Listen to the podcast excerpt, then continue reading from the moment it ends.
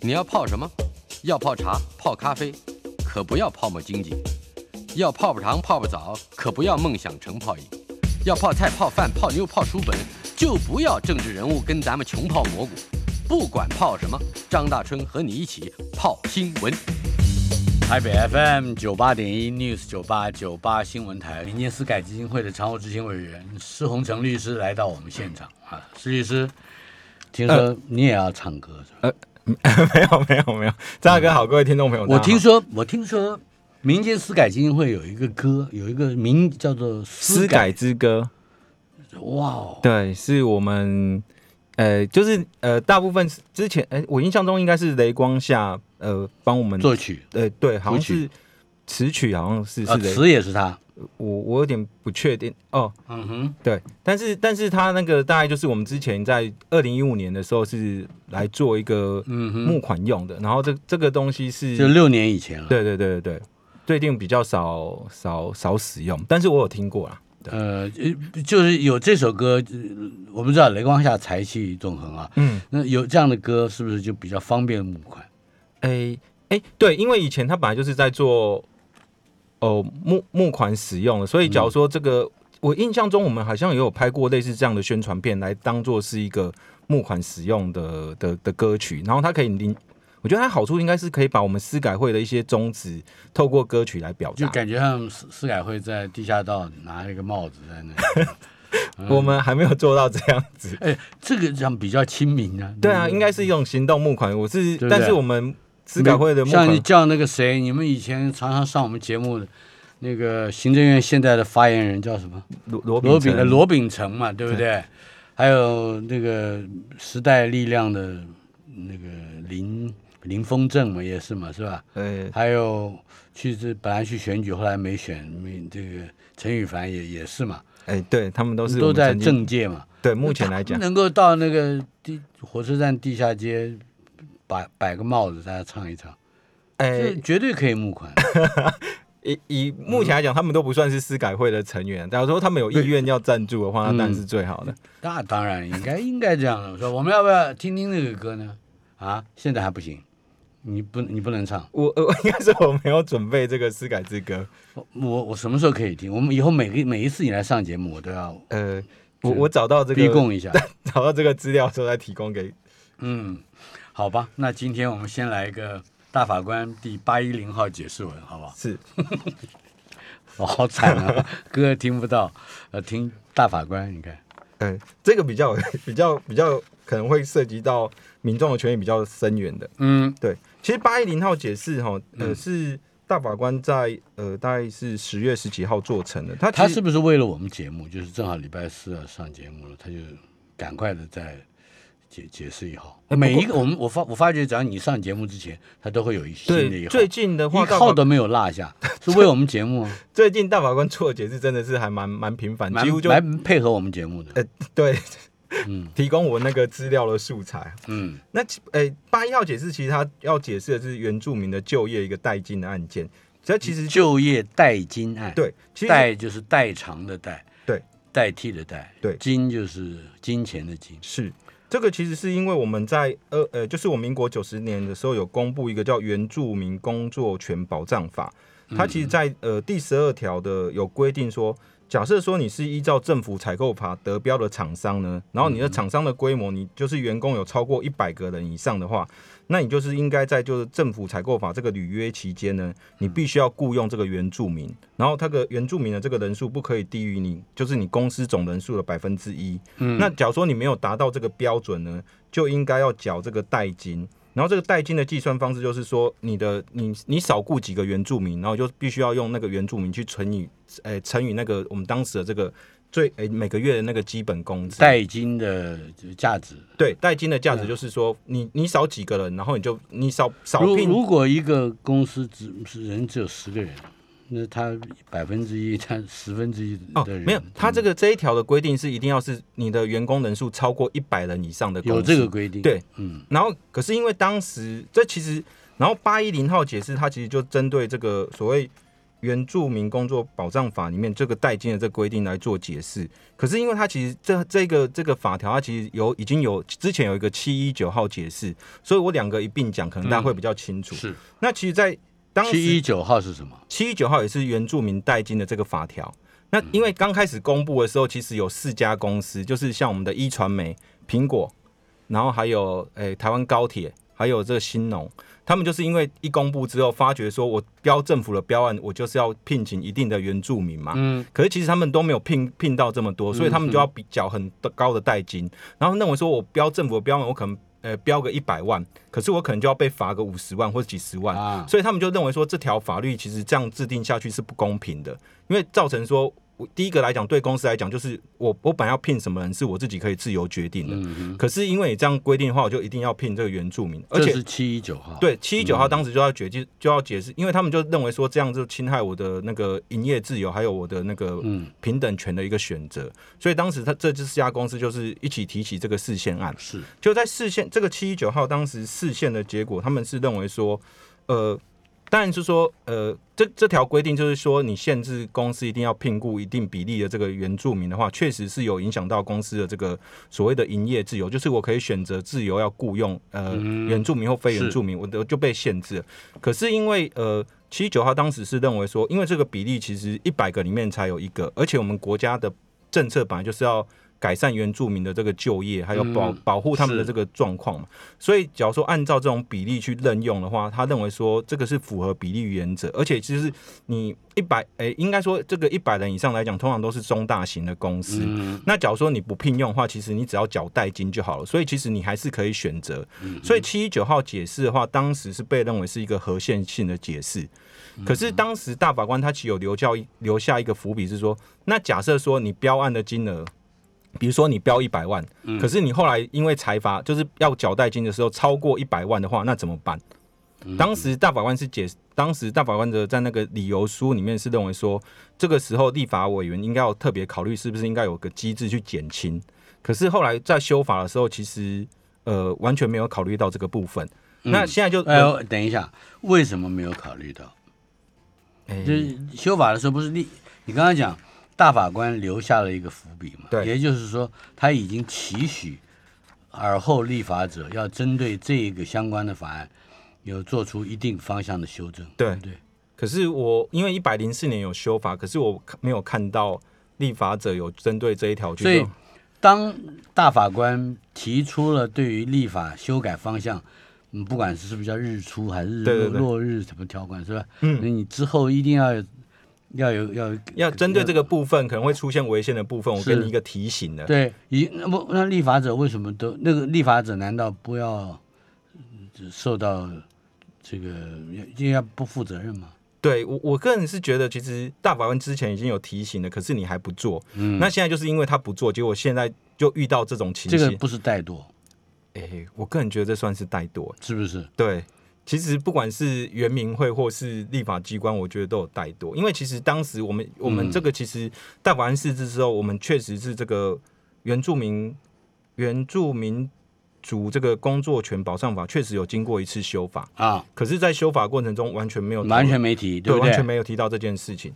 那现在就轮到八一号解释，八一号解释就是说，在那个民国呃，就是有那个八一零号解释，啊对八一零号解释，它其实就是呃，就是中国人寿这个保险公司，它就是人寿保险公司，它就标到那个台中市政府的这个标案，然后他们的员工大概是有五百个人左，呃，五千个人左右。哦，所以他就要有五十个单位，五十个当量的的的罚款，没有，他们就是要理论上他们平均要，呃，就是要雇佣五十位的原住民。但他没有雇佣，他们大概雇佣到三十几位，三四十位，大概每次都少了十位。然后后来原住民族就认为说，啊，你就不符合这个原住民工作保障法的规定，所以就向他追缴这个代金是两百九十四两百九十四万。嗯，可是他们的政府采购标案其实只有一百六十四万，就是我他不申请还好，那申请就找麻烦，是吧？对，就是说我标了这个案之后，我我就算把事情都做完，我还要赔多倒赔政府一百三十几万。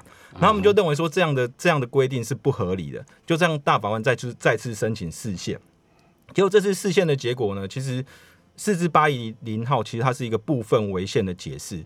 它最主要的理由认为说，就是你只要原住民处这个代金，你你只是用统一的一种方式，就是说，呃，就原则上就是一个原住民就是花多少钱，可是你不去考虑说我标案的金额跟储代金的这个罚额的话，到底是不是相当？那然后后来这个，所以大法官是在这号解释里面认为说，你单一用单一的标准去划，你没有去考虑到说。呃，标案的金额也许少于你要呃储代金的金额，这种状况之下的话，他认为这部分是有违宪的情形。他他这时候大法官他有做一个期限的规定，它限到两年内必须要去做立法。八一零号解释是就是主要的重点是这个，对对对，就是呃一个从哎，你刚刚讲的是要有标案，对不对？对它其实就是他假如没有标案呢？哎，没有标案没有关系，因为他当时这一条的规定是针对政府采购法的案件，就是他他是标的是政府的标案。那因为政府的标案通常来讲就是，如果一个单位嗯拥有一百名以上，甚至像你刚才讲规模上到五千人，对。这样一个单位，他根本不去跟政府之间有任何采购的关系的话，关系。对，那原住民就也也他也不必管原住民是不是有。一百个人里面，对对对，他其实就不符合这一个法条规范的限制，就是这个法条规范的，他保证那那不就不只要我不不要去用从事这个标案，我我就没有办法保障我的企业里面一定要任用原住民，他也保证不了原住民的这个就业机会啊。呃，没有错，就是说这个法这个法法案它规范的其实只是说认为说你既然是来政府标案，就是会用到政府的预算，那政府的预算本来就是有一部分是要照顾，认为是说有一部分是涉及到公益需要照顾原住民部分，所以他们才订立这个标案。可是你假如说私人间的商业往来的话，嗯，它就没有保障原住民额的一个一个限制啊，所以这这是一个原就是四至八一零号的解释的内容，还是限制在。就是呃原住民保障法的政府标案的内容，嗯，可是在这政府标案内容，就是会出现像我刚才说的，就是标案的金额才一百六十几万，可是我必须要被储代金到两百九十几万，对，那这个部分对一般的得标厂商来讲，我。做了政府的工作，我做好之后还要倒贴给政府，倒贴一倍。对，可是所以说这一套解释认为说，这个这样特殊的这种情况的话，必须要用立法来修正，看是之后要调整。所以八一零号对于呃刚才你讲的这个单位，嗯，就是什么不是保险公司，中国人寿，中国人寿，对，并没有也没有救济。有有有，因为他假如说，因为当时是行政处分是认为说他要。缴这个两百多万的代金嘛，那因为他现在四现银呢，他可以去打这所谓的呃，应该可以用再审或非常上诉的部分，把这个处分去撤销掉，就是他不用缴这么多，他还是有个救济的管道。等一下，他还是要缴就是了，一定还是有罚款的嘛。就是代金，但是是不是要缴到这么多？我我认为应该是之后应该修法之后应该会有一个调整。那换言之，中国人说还是有可能是白做工，呃，应该还是会有得到一点的。的的哎，可是也不知道，还不知道未来修法的的的方向是什么。但是我认为应该是会比他要缴这个两百九十几万的代金应该会比较轻，因为大法官都 over 一倍了嘛。对，因为大法官都已经认为说这种东西没有兼顾到实质的正义，会有严重侵害这种人民财产权的这种后果。所以我认为在之后修法的状况之下，那么原住民团体或者是政治人物有没有注意到这方面的？就也就是大法官的这个解释，呃，目前还没有看到，目前还没有看到。不过，不过倒是有另外的，就是有不同意见的大法官认为说，这东西其实不应该透过大法官解释来去做处理，是因为他认为说，其实像这种大公司，你要去标案的时候，你应该就知道说可能会导致这种结果啊，这是你自己你自己想冒险，对你你可预期的，那你又就是说，这明明是可以透过商业机制来去处理。啊，你明明知道说你你没有办法，的确大法官也不需要管到那么细，是吧？对，有有诸必较。对，有几个大法官是认为说，这明明就是商业行为啊！你要这些标案都讲清楚啊！你当时去标的时候，你就有可能知道说，你没有雇佣到一定比例的原住民，你就要被处这个代金。那你自己又要去做，那你做了之后，你又觉得说，哎，这样子，就他就把拿政府标案当做是买乐透，对，就是还有有有一点这个。碰运气的，对，所以有一些大法官是认为说这个东西不应该，就是不应该是做一个违宪的解释啊。好，那么接下来我们还有一个话题，还可以谈一谈啊，在第一节节目结束之前，一领多领了，一领退休金案超过一年，但是大政府能不能追缴？就是超过了一年，原来是不可以的吗？呃，应该说，呃，这个一领退休金案，我先讲一下，它其实涉及到我就是呃法条的名称是公职人员年资并社团专职人员年资计发退离给予条例，一点一点讲。公务人员是一种，对。然后第二种，社团专职人员，社团专职人员，比方说像什么？比如说像以前的那种救国团。不一定救国团嘛，民间私改基金会算不算？哎，可是他们比较像是那种呃，怎么说？他也是社团啊。对，可他不是像我们这种非营利组织的那种，他他应该算是那种以前的那种呃，是被全序部认定是属于也是国家的的一个社团的一部分的。你的意思是说，救救国团是哎目标，民间私改基金会不是目标？没有，他他其实法条有规定，他他指的这个社团的专职人员，他其实指的就是。中国国民党的各级党部，还有 等一下，他举的实实际的例子就是针对国民党，不是是法条规定的。哦哦，好，你继续 说吧。真的法条规定，好精彩！那民进党算不算在里面？哎，里面都没有啊，是不是？他有中国中国青年反共救国团啊，还有什么童中国童子军总会啊，还有中国大陆灾包救济总会，凯达格兰的大学，凯达格兰学校呢？呃，这些就是他。这些都凯达格兰是小学是吧？呃，应该说他他法条列出所谓的社团专职人员是哪些，可是我刚才念的就是法条规范的内容。那为什么没有凯达格兰学校？我不知道，就是凯达格兰小学 法条安心班法条里面就没有没有这个规范，都没有凯达格兰。哎，没有没有没有没有，所以他就认为说这些社团的这个呃的以前来讲就是这个社团跟公职的话。会并在一起去计算，就是外界俗称的所谓的党职并公职条例。嗯，那现在有一个问题是说，在这党职并公职条例，我们这个本案的一个事实就是有一个谢姓的这个公务人员，他是一百年的时候七月二号退休的。嗯，从哪里退休？他从他在南投县服务，哪个单位？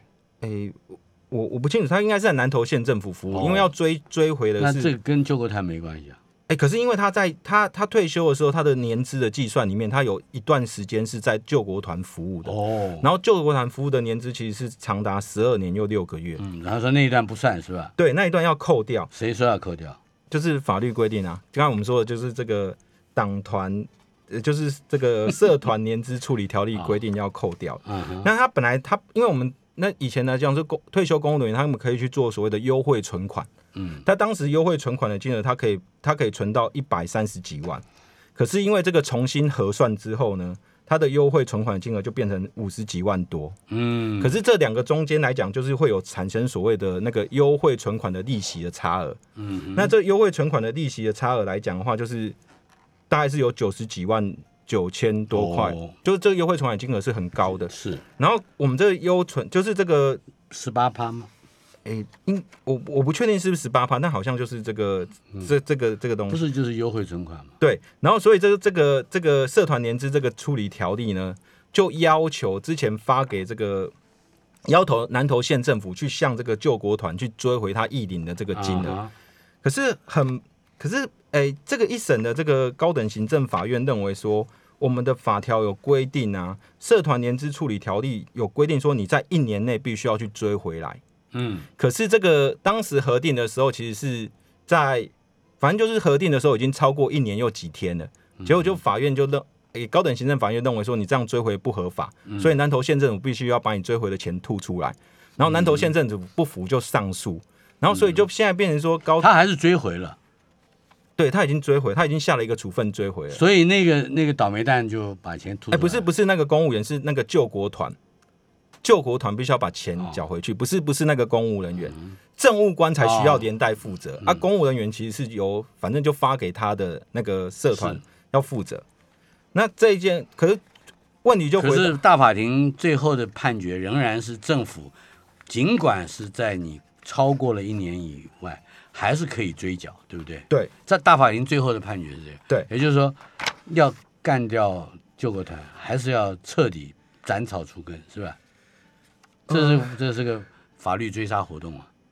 我是认为说他的这个他的这个认定的方式，就是说这个一年他不是一个不要急，我们现在要广告。好，我们想一想，慢慢说。好，凯达格兰学校，呃，是据说是我看宗旨培育政治人才的呃摇篮是吧？那可见那个程度都是安亲班以下的，就是托儿所这一类是吧？那好，那他为什么不算赋税组组织？呃，我因为其实 这个东西为什么救国团就算？呃，我我我，因为这个我刚才说过，这其实我刚才这个是在呃社我们刚才说那个社团年资处理条例里面，嗯，它所规范的所谓的社团专职人员的定义是哪几个？嗯，那刚才 张哥说的这个凯达格兰学校这一块的话，我是没有看大家这个定义里面，但这部分它其实应该是要呃是要。呃，应该他的这个立法目的应该是要追，就是以前的那个党职的话，有点像是被类似认为是公职，嗯，他们有支领，现在不也是吗？呃，不是，呃，就是他要处理的是以前的案件，那现在这个这个这个的话，到底是不是？呃，我目前我没有资料，我只是说就就以前这个话，它其实最大的问题是因为在第五条里面，它有规定说。这个依照这个，假如说他们重新计算这个退休金的时候呢，嗯，就必须要由核发的机关在一年内以书面的处分命这个命这个议领的这个单位发回。然后这个法条规，这个法条其实在一百零六年五月十号去做施行的，所以原则上必须要在一百零七年五月十号之前完成这个追缴的这个动作。可是这一件比较特殊，是因为呃，我们在呃。全序部在核定的时候是在一百零七年四月三号去做核定，可是呃。那个南投县政府呢，他其实是在五月二十一号的时候才发这个通知，说要这个救国党一个多月的差距，对，就就已经差，就是已经过了这个五月十一号这个五月十号这个时间。那现在就会有个问题说，那你这个一年的这个时间到底是什么？就是说，像我们一般来讲，在我们法律上有个叫消灭时效，就是你只要过了这个消灭时效，你原则上你因为你有权利不行使，嗯，法院就认为这个权利就是这个状态是。可以被认可的，嗯，所以就不能够再使用。是啊，可是因为这个案件很多，所以当时的这个受理的这个行政法庭呢，他就提起所谓的大法庭来做审理。嗯，他们现在认为说，这个一年的时效只是一个所谓的训示规定，意思说他只他只是做参考用的。那就跟高雄的红绿灯一样了，大家都讲的这是参考用的。对，就是说，可是他他这个，我认为他是参考。还有法律上还有参考用的这种事情吗？哎，大法庭。会会会这样，他大法庭是认为说，因为其实在这个讨论的过程中，没有说你超过一年的话，是你就是失效，还是说有任何你刚才讲消灭时效吗？对，我说一般消灭时效是一个参考用的。应该说一年的东西到底是不是消灭时效？大法庭认为说它不是一个消灭时效的规定，它只是一个促请这个行政机关尽快去处理这件事情的一个规定。那所以这个其实我看到这个。这个这个大法庭这裁定出来之后，其实有很多的这个媒体是认为说，大法庭这样的解释其实是有点不符合我们的法律。明明大法庭的意思就是追杀到底，就不管是超过了时效不超过时效，它只是参考参考，就是叫你继续追杀，对不对？呃，就是说，假设说他不依照法律的解释来看的话，会让人家觉得很奇怪，是说，那你干嘛定这个一年？之前在法律规定的时候，为什么定一年？而且他们很特别一点，就是说，在这个年资条例，它第七条又有规定说，它要排除现行法律有关权利行使的规定，意思说，这个法律是特殊的，其他法律规定有什么消灭时效两年啊，或是几年？因为他要追究的是很久以前的事情，所以他都说。那为什么这个是特别的？对他，他其实这一条设定下来，本来就是要处理很久，呃。就是旧时代的党党职的这个，不是，他是就是针对的国民党嘛？不是吗？就是看条文的话，其实大部分都是中国国民党，还有他的那些以前那些救国团那些组织啊。嗯，但是我只是说，可是就他的这个法律解释，会让我会让一般，就是至少以我个人来看，我更不能理解是说。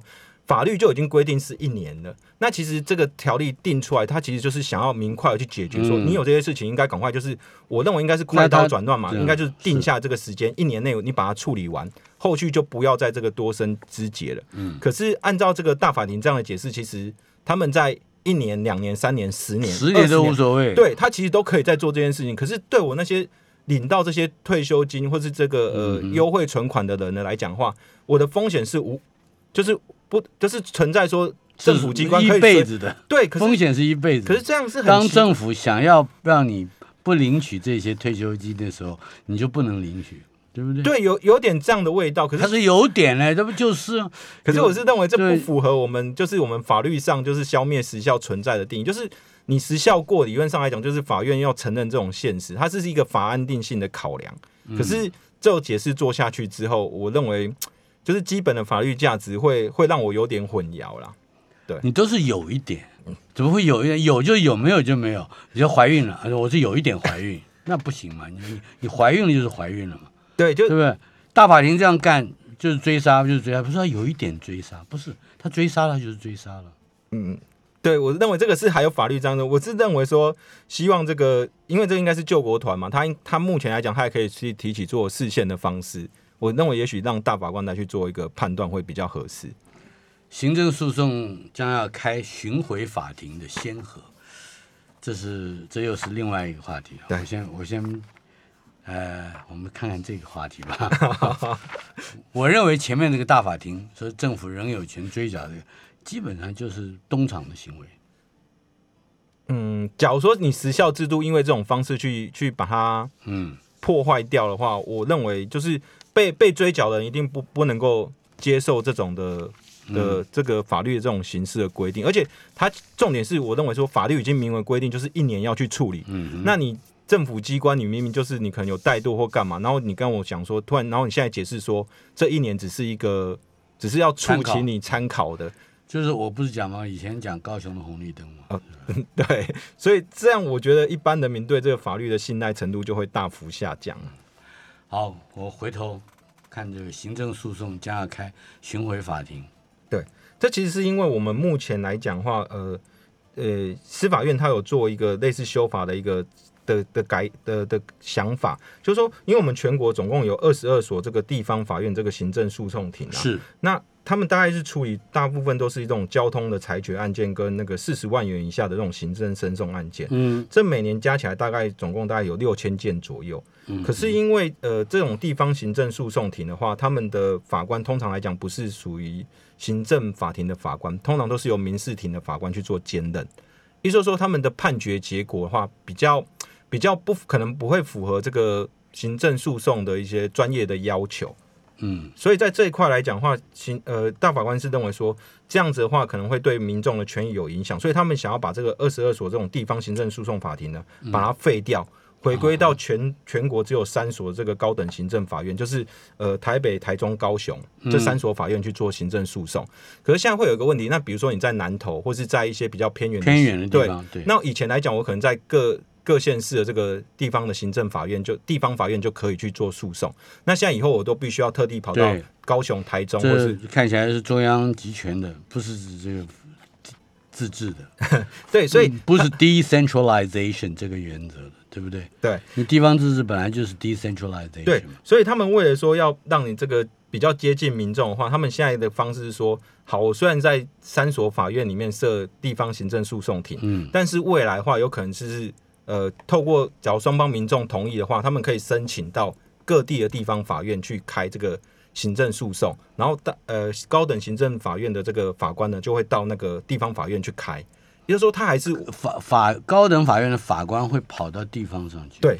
就是，可是要必须双方的民众申请，他就会到呃，所谓的双方是原告跟被告。对对对，他们这样。那么他有个原则，说原住民可以以被救援，是以被告来将就原告，是这意思吗？对，以后你只要涉及到原住民的案件，他们的修法方式，假如说被告一方是原住民，因为原告通常来讲，一方来讲都是呃都是呃行政机关大部分啊。啊。对，那假如说以前都是以原就被嘛，就是被告在哪边，我就要配合到哪边。那假如是已被救援，意思是说，假如说被告机关是，假如是行政机关的话，可是你的呃提起主张的是原住民的话，那就必须要配合这个原住民所在的这个位置，他要去部落，对，去部落去开庭。呃，谁谁去部落开庭？就是可能就是行政机关，行政就是他是被告嘛。对对对。那部落里面哪里有嗯，就像法庭一样的这个场合呢？哎，这个。具体的这个细节我还不知道，但是他们是提出按照这种方式，就是小学教师吗？应该还是到地当地部落的那个法院法院去啊，就是当地部院，比如说在高雄有一个部落，他可能就还是借用在高雄地院，而不是而不是到当地的部落去。但是他具体的这个条文还没有出来，它只是一个草案。那它的一个发布的一个新闻稿，那它一方面又废掉了二十二个地方上面的这个法这法庭，对不对？嗯。一方面又要开循环法，这不是脱了裤子放屁吗？呃，可是因为就方便而言，到底谁比较方便？谁？我看现在谁都不方便，法官也不方便，检察官也不方便。应该说他原告、被告都不方便。他现在做的方式，其实让说这个审理的这个法官是。具有行政法专业的法官，我刚才说过，一般之前来讲，所谓的地方的这个行政诉讼的话，其实是由民事庭的法官去兼任。可是你回到这个三所高等行政法院去的话，他下去的这些法官都是行政法院的法官，嗯，所以他们的裁判品质话，或者说在呃行政诉讼的方面拿量的话，会比较一致性。换一个地方就比较有一致性。应该说法官的换人呢，以前是民事庭的法官去兼任啊。那现在是由行政法庭的法官来下去下去去做，这是两回事吧？你就行政法法官他要专任专职，这是一回事。你废掉那个法庭，呃，跑到不管是部落或者是什么地方去去以援以被救援的原则，呃，看起来这这不是两回事吗？这不是同一回事。嗯，你想一想，好，等一下告诉我。台北 FM 九八点一 News 九八九八新闻台，我们进行的单元给个说法。每一次碰到给个说法的一些非常奇怪的这个，不管是政策或主张，我都会觉得很纳闷。我就就把我当个法盲，我问一个问题：行政诉讼要开巡回法庭的先河啊？嗯呃，为了是先先要把各县市的这个。地方行政诉讼的法庭废掉。对对对对。为什么呢？是是因为哎，这个说因为就说不通了。他的因为是要让更多的不是一般民事法官，而是行政法庭的专业法官来介入。对对对。那你废跟废法庭有什么关系？呃，对，在形式上来讲，应该是就是跟法庭这个这个这个地方其实是没有关系。它最主要是。案件来讲是由行政法院的法官来审理呀。台湾每年六有六千多件，对这种这种案件，嗯，你分别只在台北、台中、高雄这个三都，那六都里面的三都，嗯，还还不是六都哦，对对，就只有我们不知道为什么选这三都了。那台南、桃园或者是新北，那那那个就不不算都了吗？那就是好，它也不是以这个行政划分的区域来来走，重点在这里。他如果是到各个部落去，你讲的是原住民，那我没有部落的呢？我我我，比如我在嘉义啊，我在台南啊，嗯，对不对？哎，这这个假如说是原住民，但是你不是在部落所在地的话，你比如说你，可是你具有原住民的身份，这个并不是针对原住民的嘛。他他他只是呃，修法里面有一项是针对原住民的，就是他使用司法比较方便，所以只要只有原住民身份的话，原则上来讲就必须要到原住民的那那附，就是那那他居住地的那个法院去。一般老百姓，嗯，一般老百姓，我们先不管，就是汉人吧，嗯，那个汉人是不是就他能不能不到部落里去啊？对不对？他本来就不到部落里，我都不太懂的这。这两个到底有什么因果关系？呃，就是开巡回法庭是一回事，是。那么找专业法官是另另外一回事。专业法官用任用专业法官，并不表示一定要废掉二十二个地方行政诉讼庭啊。嗯，对我，诶，但我我不能确定说这个是不是涉及到每个法院里面它的那个呃，是不是有使用空间的问题啊？但但是我只是说。他们的目的是说，呃，在这个设计的里面是说，巡回法庭就是因为他之后只能在三所高等法，呃，北中北中南这三所高等行政法院去嘛，那可能还有其他地方的呃一些需要行政诉讼案件，法官再跑去，对，再用法官跑去的方式，就是这个其实，然后跑去借当地的法庭，对对，所以这样子到底。哎，对，好像有点不是这个，我就人家是头痛医头，脚痛医脚，我认为这是头痛医脚，脚痛医头啊。对，你明明要解决的是另外一个问题，然后你就滋生了旁嗯其他的问题。呃，这个太诡异了。好，不不过我只是说这个是目前的草案呢。那另外是司法院，呃，对，司法院的草案其实都是行政诉讼部分的这个草案。那另外还有一个我觉得比较重要是说，他们以后还有一些案件可能会用强制律师代理。这个就是呃，像那种环境保护还有土地争议的案件，然后还有像最高行政法院提起的这个行政诉讼案件，另外还有就是都市审议，诶，都市计划审议的这种程序。未来像这种比较复杂案件的话，目前倾向的这个草案订立的方向的话，是要强制律师去做诉讼的代理人。嗯，大概就这样。好，这个我们接下来有一个话题啊。呃，我们先谈谈三二三攻占行政院这件事情，说是有两个人嗯被认定有罪，明年司改基金会尊重这个判决，但是觉得遗憾，遗憾什么？因为呃，我们遗憾是说，其实呃，这个案件就是在一百零三年三月二十三号，就是太阳花嘛，对，就是太阳花事件，大肠花有成了，哎。太阳花事件，那其实太阳花事件来讲的话，其实这个案件已经呃已经上，之前是上到最高法院，那最高法院认为说，针对散货罪的部分是有散货罪，对散货罪的部分是有调查未清楚的状况，所以又发回这个高院的更一审。那其实这个法院目前来讲，他做了一个判决很有趣，他把它区分成两个部分。嗯，第一个来讲就是说，你还是有呃去破坏这个。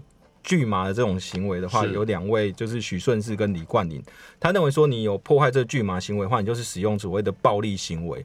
而且当时按照这个更一审的想法来讲，是说你主张说那个是所谓的公民不服从跟所谓的抵抗权。可是他认为说，其实在当时太阳花学运的时候，去占领立法院的时候，其实呃，就是当时的总统马总统已经有说他要撤回这个诶服贸的这个协议，所以理论上来讲，你们的。诉求已经达到了，而且你又是使用暴力行为。你只要是公民不服从的话，它的要旨是你不能够使用暴力行为。所以，那你这样的话不能够所谓的类推所谓的紧急避难，还有还有所谓的呃，诶避难过当的这种形式。所以你采用这种破坏的破坏这种这种呃钢索这种铁链还有钢索这种行为的话，你还是构成构成这个毁坏。呃，毁坏公务员执掌物品罪。嗯，那另外针对那民间司改基金会的遗憾是什么？因为我们认为它还是属于一种表达表意的一种方式。虽然说他用这个破坏这个当时的这个巨马上面的铁链跟铁锁，可是他应该只是还是针对说服贸协议当时会造成国家重大影响。他们是一种一种攻占行政院这件事情本身，嗯，究竟违法不违法，就是那么简单一个问题。在法律上来讲的话，他们他们其实是一个违法的行为。可是最高法院认为说，当时是为了，假如说是为了改变一个重要的政策，或是对民主宪政的秩序是有重大的，对对，它就是个政变。哎，也不是政变，就是他对不是政变，是只有政变才有合法性啊。是对一个民主宪政，我说现在最高法院认定说，你对民主宪政秩序有重大破坏的时候，他们呃，他最高法院的之前的那个最高法院认为是说，他有人民是有一个叫抵抗权的机制。那所以这是最高法院的认知。那最高法院所以当下来讲，它针对说散货罪的部分，或是针对于说呃所谓的毁毁坏这个公公务的部分的话，他认为说你必须要去调查说他们到底当时主观的意思是什么。那可不可以适用到所谓的公民不服从或抵抗权？然后而且然后适用到所谓的紧急避难？等一下，真的真的越讲越离谱。我认为最简单的一就是这是政变。你成功了就没事了，可是他没成功，对不对？那你就那你就要负法律责任，就是这么回事。就是我看到有一般的一些人的见解的看法是跟张大哥是一致的，可是目前来讲，这个法律的认定的方式就是，呃，法院的认定方式是他们都都认为这是政变啊，他们自己也应该认为自诩为是政变的，对不对？应该说，我采用违法的手段的话，依照最高法院的意思来看，他他违法的手段到底是不是符合？那你可是法律，你不能说，哎，你这个不是政变，对，法律上怎么怎么能这样说呢？呃，法律上，嗯，就是法院是认为说，哎，法院其实他没有考虑是不是政变的问题，可他们考虑的是说，嗯，那你所谓你为了主张这个所谓的公民不服从或是呃抵抗权，到底有没有逾越？最高法院他认定的所谓的公民不服从跟抵抗权的一个范围，那因为这两个这两个当时的学生嘛，他们其实是因为用暴力的手段，所以已经不是公民不服从的范围里面。那另外抵抗权的部分，理论上应该是重大社会秩序已经发生改变的时候，你你为了保护民主宪政秩序，你才能够使用。嗯。可是当时依照当时的情况，其实马马前总统他已经说要退回服贸协议，所以这些已经就是没有所谓违反宪政秩序的存在。可是你你你去攻占行政院的话，已经是。不符合最高法院揭示的这个法律原则，所以他认为说，那你这这两位同学还是构成。可是比较有趣的是说，以前高等行政法院认为说，魏阳等人的话，他们是有所谓三获罪的问题。可是呃，这一件的高等呃高等法院更一审的判决是认为说，你说使人家去从事这个违法的行为，比较像是这种教唆，嗯，教唆犯。那教授的部分就是侵入住宅的。侵入行政院是侵入住宅嘛？可是因为侵入行政院的部分，之前行政院已经撤回对这些侵入住宅罪的人的提告，对的提告。那因为他撤回了，所以这些人教授对也不构成。这个其实是一个有趣的，应该说不一样的采取。这是双标嘛？应该说是。跟之前法院认定上货罪，不，如果我我是这两个现在被判是有罪的，我是不服气的。为什么他们，他们也形容哎，不是还有什么吃人家太阳饼的，对不对？呃，对，可是可是那不是本本件的范围啊。对，他他们本件的论定的这个毁坏公务是法律人就是先划定自己要讨论的范围，是不是？其他的都不放在一起，不能比较。应该说起诉的事实里面没有讲到这一块。嗯。好，我们还有一分钟，还还能讲小玉吗？呃，小玉，好，小小玉是个大事情，很多人都关心。对，小玉这这件事情，其实就是目前新闻最红的嘛。它其实就是针对说，你是用 defect 这个变脸技术，然后去去呃，针对那种通常来讲是所谓的不是 fact 是 fake 哦哦 fake 对 fake fake 对深伪是吧？对，深层的伪装。对，然后去去更换这个人脸，透过呃，然后把它贴上不雅的不雅的影片上面去。然后这一件其实它在我们台湾的法律的刑责来讲，大部分都只有两，可能最多构成两个，一个就是散播猥亵物品罪，或是妨碍名誉的罪嫌。那其实都是两年以下的罪行，那其实都是相当的轻。可是至少就我看起来来讲的话，就像。呃，有人说名誉是你的第二生命嘛？那在我们法律上来讲，你侵犯第一生命，你可能就是死刑、无期徒刑十年以上。那第二第二生命，第二生命的话，它其实只有罚罚钱的。对，所以这一块来讲，是蔡总统有说要修法了。嗯，对。人家说有图有真相，那么到了有图都感觉没有真相的时候，我告诉你，这是恐怖攻击了，你知道。